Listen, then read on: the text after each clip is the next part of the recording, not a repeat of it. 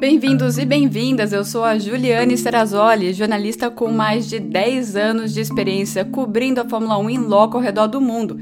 E essa é a versão em áudio do vídeo que eu sempre publico no meu Instagram, uma F1 Life, e no canal No Paddock da Fórmula 1 com a Ju no YouTube, tirando as dúvidas de vocês depois de cada GP da temporada.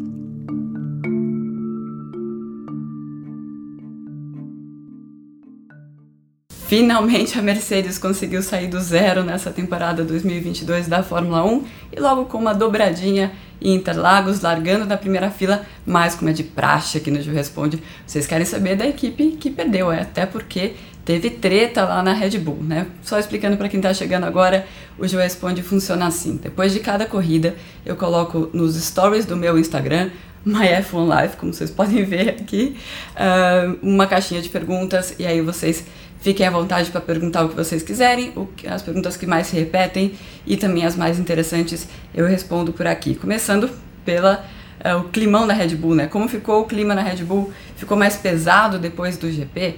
Sim, né? Até nem parecia que a equipe que dominou essa temporada ganhou os dois campeonatos com sobra e provavelmente vai fazer o vice-campeão uh, também pelo andar da carruagem, né?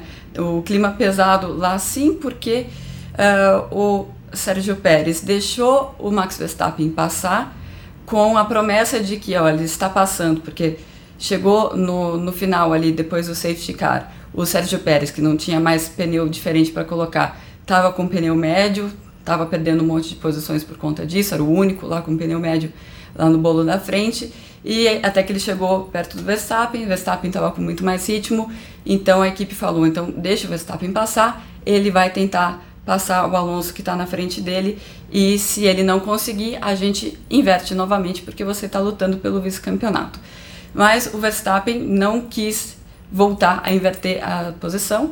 Depois ele saiu do carro, ele não passou pela área de entrevistas de TV, ele foi direto na equipe, ficou lá mais ou menos uns 20 minutos é, conversando com a equipe e voltou falando o seguinte: eu realmente me, me pediram para eu uh, dar a posição para o Tcheco, eu não dei por uma coisa que aconteceu no passado. Ele não falou o que, ele falou que ele já tinha explicado uh, durante a pausa de agosto para a equipe que ele não iria ajudar o Pérez e o, o, que os holandeses, os holandeses estavam na posição do nosso lado e eu estava conversando com o produtor uh, da TV holandesa e ele falou é Mônaco com certeza, ele nunca engoliu aquela história de Mônaco, ele, o pai dele tem uh, certeza de que o, o Pérez uh, bateu de propósito na classificação em Mônaco, lembrando que o, o, o Verstappen estava atrás do Pérez naquela última volta e acabou ficando com o quarto lugar porque a sessão foi eh, interrompida. E depois na corrida ele acabou tendo a estratégia menos otimizada, porque ele estava mais atrás, não sei se vocês lembram, foi uma corrida complicada, com chuva e tudo mais, e o Pérez acabou vencendo. E dias depois daquela corrida, o Jos Verstappen uh, publicou um, um, um, comunicado falando que era um absurdo o, o que tinha sido feito, que o Max precisava ter as melhores estratégias, que era o primeiro piloto da equipe, e algo nesse sentido aí, que foi muito comentado é, no Azerbaijão, eu lembro, mas depois essa história acabou morrendo, porque o Max foi ganhando várias corridas. Naquele momento do campeonato, o Pérez até estava chegando mais perto do, do Max no campeonato. O Max tinha tido uh, dois abandonos no começo da temporada, né? A gente até esquece o que aconteceu lá no começo. E, mas essa história acabou morrendo, uh, pelo menos na imprensa, é, quando o Max começou a ganhar tudo e ficou claro que ele seria campeão. Mas dentro ali da Red Bull a história não morreu. E aí a gente entende todos os comentários do Max no, no GP do México falando: ah, não sou Papai Noel para ficar dando presente. Ele realmente estava na cabeça dele que ele não iria ajudar o Pérez porque ele sente que ele foi prejudicado de propósito uh, pelo Pérez. Não se sabe se foi ou se não foi, mas isso é uma coisa que ele falou repetidamente para os holandeses. E mais quando depois ele deu todas as entrevistas para as TVs, deixando isso bastante claro, ele não falou em nenhum momento foi Mônaco, mas é uma coisa que ele deixava subentendido. E depois falou com a imprensa escrita e depois no finalzinho, quando estava todo mundo indo embora, eu vi uma conversa, não era uma conversa na verdade, parecia mais um sermão do Jonathan Whitley uh, que é o Racing Director da, da Red Bull, é um dos caras-chave aí da, da Red Bull. Ele falando rispidamente até com o Max e o Max só dizendo sim, sim, sim, sim, senhor. Eu não vi toda essa conversa, não vi se depois o Max começou a falar, mas uh, teve repercussão dentro da equipe as entrevistas que, que ele deu sim. Vamos ver como vai estar o clima, clima da equipe para Abu Dhabi e se o Pérez precisar da ajuda do Verstappen de novo em Abu Dhabi, o que vai acontecer, né? Pelo que a gente conhece do Max, eu não imagino que ele vá uh, dar o braço a torcer ou voltar atrás, né? O Max é daquele jeito até o final, ame-o ou deixe-o. É, outra pergunta sobre a Red Bull, é, por que as Red Bull tiveram tanta dificuldade de acompanhar as Mercedes em Interlagos? Você tem alguns fatores aí, mais para frente eu falo da melhora da Mercedes, mas especificamente uh, em Interlagos aconteceu a mesma coisa que aconteceu na última vez que a Red Bull tinha perdido uma corrida lá no GP da Áustria. Quem lembra o GP da Áustria aí levanta a mão. Foi um GP em que, é, é, inclusive, são pistas que não são muito diferentes, Áustria e Interlagos, pistas curtas, embora as curvas de Interlagos sejam mais técnicas. a Red Bull não conseguiu encontrar o melhor acerto para é, front to back, como eles falam, né? Quando eles tentavam acertar a dianteira, a traseira ficava ruim e principalmente eles acertaram a traseira e a dianteira estava muito ruim na corrida e isso parecia piorar muito com a pista mais fria. E a Mercedes, por, por sua vez, eles não parecem ser tão sensíveis assim à temperatura. E uh, a gente viu a Red Bull, sim. Então, o que a gente viu na, na outra corrida na Cidade do México, os treinos livres foram disputados com a pista uh, mais fria e depois a pista foi ficando mais quente na corrida. E nesse, nessa configuração aí, a Red Bull sofria mais do que a Mercedes no, nos treinos livres e depois na classificação na corrida eles uh, estavam mais, mais perto, estavam melhores do que a, a Mercedes. E no Brasil aconteceu o inverso, né? O treino livre 1 e o treino livre 2 foram disputados meio-dia, né, meio-dia e meio, com a pista muito, muito quente, 50 graus no asfalto, e depois as sessões da classificação, a sprint, a corrida, foram ou mais para o final da tarde, a sprint, né, que começou às quatro e meia, então com a pista bem mais fria, ou com o céu encoberto, como foi a classificação e também a, a corrida. E nessa configuração, de, nesse tipo de, de, de temperatura do, do asfalto, a Red Bull estava saindo bastante de frente e com isso eles estavam comendo muito os pneus deles. Então isso explica por que, que Bull, essa queda da Red Bull, mas você também tem uma Mercedes que está, principalmente desde a, uh, do GP da Bélgica, eu vou explicar isso, mais perto da, da luta pelas vitórias. Muita gente perguntando, o Hamilton não atacou o Russell porque ele não quis no final, acho meio injusto falar nisso, né? O Russell controlou a corrida uh, com facilidade o tempo inteiro. Aliás, né, foi engraçado o Russell falando que quando ele viu o safety car com foi umas 15 voltas para o final, ele pensou, típico, né? Típico o que vai acontecer comigo.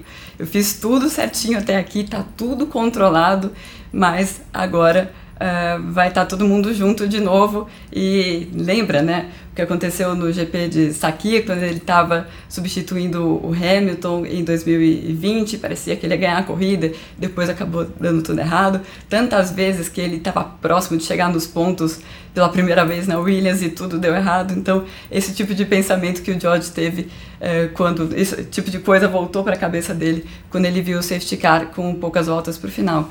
Mas aí, logo na primeira volta, ele abriu 0,9, se não me engano, ele já conseguiu abrir uma distância boa. O Hamilton estava com uma configuração com menos asa, então o Russell tinha motivos para estar tá preocupado.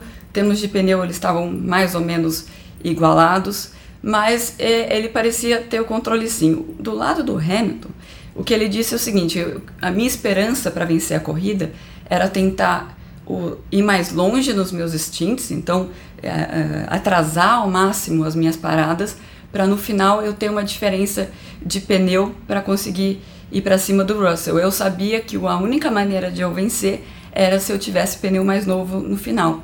Acontece que quando na, perto da última parada do Hamilton, ele foi chamado antes do que ele gostaria de ser chamado, porque a Red Bull chamou o Pérez e o Pérez estava mais ou menos perto do Hamilton. Eles estavam com medo de levar o undercut da Red Bull. Por conta disso, ele foi chamado mais cedo e perdeu essa vantagem que ele estava tentando construir de tempo de vida do, dos pneus. Então, ele mesmo julgou no final, ele disse isso, que ele julgava que não valia a pena ele tentar brigar com o Russell, porque seria muito difícil passar o Russell andando muito bem, com o mesmo carro, mesma uh, situação de pneu, uh, ele jogou que não valia a pena. Dito isso, isso não quer dizer que ah, ele deixou o Russell vencer, né? o Russell construiu essa vantagem ao longo do, do final de semana. Queria aproveitar para falar do, no paddock da Fórmula 1 com a Ju. Agradecer a todo mundo que foi ao nosso encontro na sexta-feira. Sexta-feira foi aquele dia complicado, até eu mesma levei, eu me atrasei em uma hora, eu que sou britânica na minha pontualidade, me atrasei em uma hora para conseguir chegar, foi um inferno para todo mundo conseguir chegar, mas quem conseguiu acabou saindo bastante feliz porque eu dei a sorte, né? Eu dou sorte de algumas coisas às vezes da Haas ter sido super generosa e eles disseram para mim: eu vou te dar 10 bonés. Quando eu cheguei lá, me deram duas sacolas lotadas de boné, bem no dia da pole do Magnussen. E aí todo mundo saiu com, com boné uh, lá do evento. Queria agradecer e ano que vem uh, tem mais. E fica aqui o convite se vocês ainda não conhecem o projeto. Tem podcast exclusivo, newsletter, lives, lives exclusivas, muitos mimos para os assinantes do Catarse. Continuando a nossa programação normal aqui, o quão determinantes para a Mercedes foram as mudanças de regulamento ao longo do ano. Basicamente, a diretiva técnica da Bélgica, né? Aquilo ajudou a Mercedes. É, até lembro que quando saiu tudo isso no Canadá, vai ajudar a Mercedes, vai ser pior para a Mercedes e tal. E no final acabou ajudando. A Mercedes era o carro que estava tendo que ser, ter o acerto mais comprometido por causa uh, do, do bouncing, né? Porque o carro ficava batendo muito no chão. E a partir da Bélgica, todo mundo teve que. Todo mundo, né? nem todo mundo, mas várias uh, equipes tiveram que comprometer um pouco o acerto, dependendo da pista, por conta daquilo. Até mesmo a Red Bull em, em menor medida, mas principalmente a Ferrari. E também tem a outra questão, na mesma diretiva técnica, tinha aquela questão da, da prancha né, da flexibilidade da, da prancha, que era uma coisa que Red Bull e Ferrari estavam fazendo, e que a Mercedes não tinha descoberto aquilo. Então, aquilo acabou aproximando um pouco mais a Mercedes, mas também, e, principalmente para a Ferrari, foi muito ruim aquela diretiva técnica, eles não falam abertamente, mas é, todo mundo vê é, isso, foi aquele momento ali para a Ferrari limitou muito o que eles podiam fazer com o carro deles nesse ano, e uh, também tem a evolução da Mercedes quando eles entenderam finalmente o que estava acontecendo no carro. Mas como a Mercedes não trouxe tantas novidades assim no carro, só mexeram um pouquinho aqui e ali, a gente uh, entende realmente que aquela diretiva técnica foi importante para esse crescimento deles no, na parte final da temporada.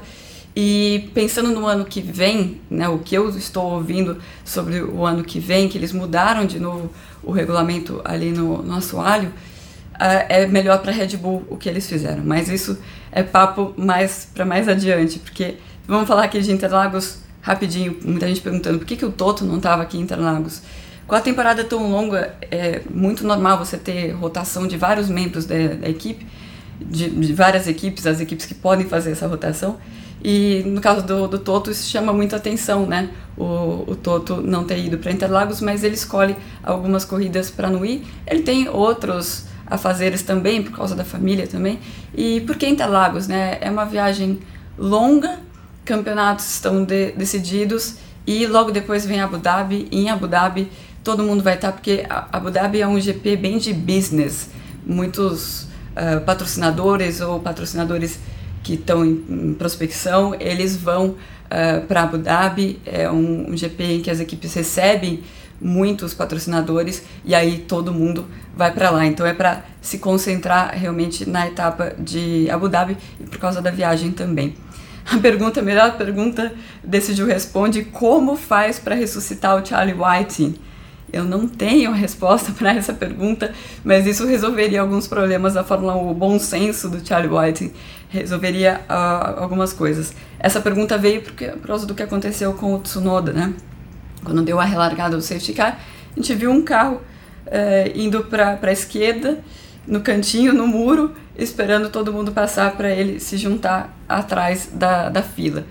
O que aconteceu depois a FIA explicou. Bom, eu estava assistindo a corrida do lado de um membro da Pirelli que estava ouvindo os rádios de, das equipes e disse para mim: esquece, você não vai acreditar, durante o safety car, esqueceram de falar para o Tsunoda que ele tinha que descontar a volta.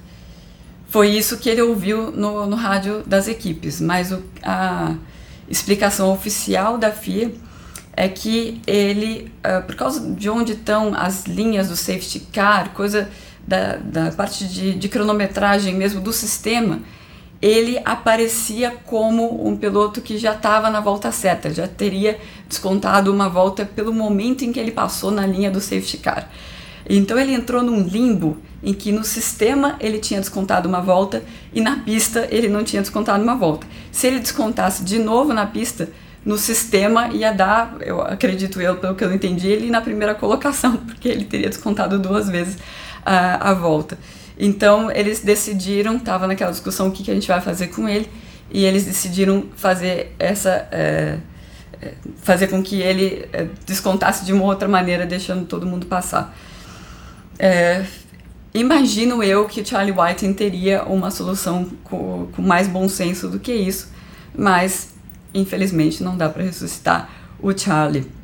Rapidinho aqui, por que, que o Vettel não foi P10 sendo que ele estava na frente do Stroll? O tempo inteiro. É, aconteceu a mesma coisa que aconteceu na Red Bull, também aconteceu na Aston Martin. O, o Vettel ouviu a, a, ordem de equipe, deixa o Stroll passar, ele está com o pneu mais novo, ele pode atacar o Bottas. Se ele não conseguir passar o Bottas, ele dá a posição de volta e ele não deu a posição de volta. O, o Vettel não estava é, irritado como o Verstappen estava, acho que ele já não está escolhendo mais essas brigas, mas isso não quer dizer que ele não esteja interessado aí no crescimento da equipe, tanto que ele continua sendo, como sempre foi a carreira inteira, um dos últimos caras a sair da pista no sábado, tendo todas as reuniões com os engenheiros e ele continua trabalhando muito duro. E mesmo que o companheiro dele tenha jogado ele para fora da pista no, no sábado e tenha feito isso no domingo, ele segue trabalhando e sem fazer muito alarde por conta desse tipo de, de coisa que acontece lá na Aston. E o, a última pergunta se repetiu bastante sobre o Enzo, né? O Enzo apareceu bastante nesse final de semana. Se ele ficar em P3 na Fórmula 2, ele tem chance na Williams? Não, o projeto da Williams é o Logan Sargent e está muito bem encaminhado, né? O Logan fez mais uma sessão de, de FP2 uh, eh, no Brasil, vai fazer também em Abu Dhabi e está bem encaminhado pro, pro Logan uh, pegar essa vaga na, na Williams. Uh, e o Enzo vai estar tá com a Carlin no ano que vem. Ele está dentro agora do programa da Red Bull e vai correr com a Carlin na Fórmula 2. Vai ser importante para ele trabalhar com uma equipe com mais estrutura e agora ele começa também a ir na fábrica da Red Bull, fazer simulador lá. É, é importante para ele ter esse tipo de experiência. E essa coisa de, é, de academia de piloto né, é sempre muito academia de jovens, é muito difícil você saber qual é a academia que vai, em que a fila vai andar, né?